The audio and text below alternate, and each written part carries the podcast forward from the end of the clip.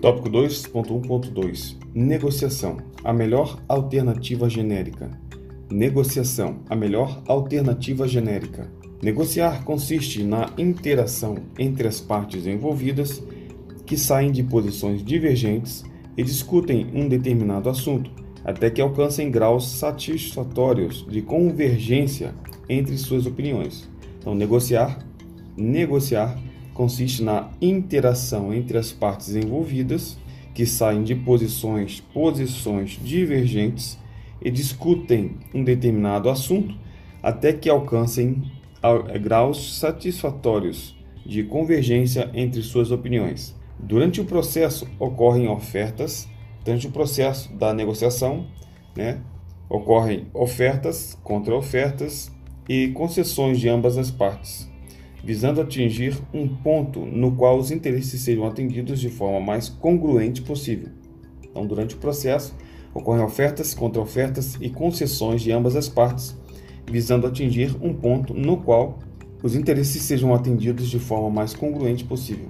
Durante uma negociação, é importante que todos os envolvidos construam a percepção que foram suficientemente ouvidos e tiveram chances equitativas, ou seja, partes iguais, para apresentarem suas ideias e argumentações, gerando um resultado que no todo represente mais do que as posições individuais inicialmente apresentadas. Então, durante uma negociação, durante a negociação, é importante que todos os envolvidos construam a percepção de que foram suficientemente ouvidos e tiveram chances equitativas para apresentarem suas ideias e argumentações, gerando um resultado que, no todo, represente mais do que as posições individuais inicialmente apresentadas. E esse caminho abre maiores espaços para a gestão participativa, que é esse caminho da negociação, né, abre maiores espaços para a gestão participativa, pela qual as pessoas tomam parte nos processos decisórios que afetam não apenas indivíduos, mas grupos, setores e organização como um todo. Repetindo, esse caminho abre maiores espaços para a gestão participativa, pela qual as pessoas tomam parte nos processos, processos decisórios que afetam, que afetam não apenas indivíduos, mas grupos, setores e organização como um todo.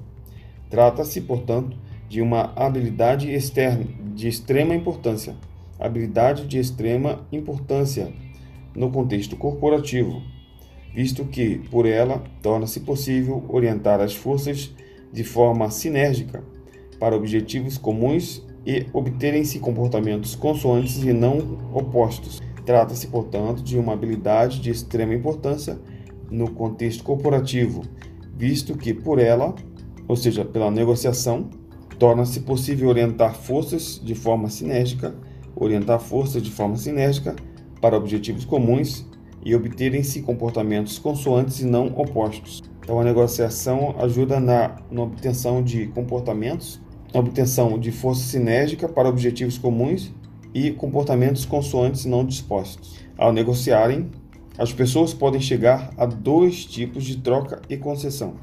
Dois tipos de troca e concessão. Vamos anotar?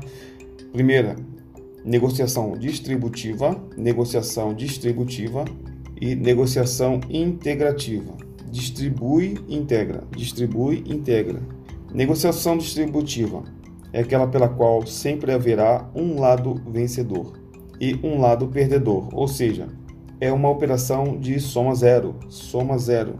Normalmente ocorre quando não há possibilidade de expansão de recursos disputados e estes tenham que ser distribuídos, distribuídos entre todos os envolvidos.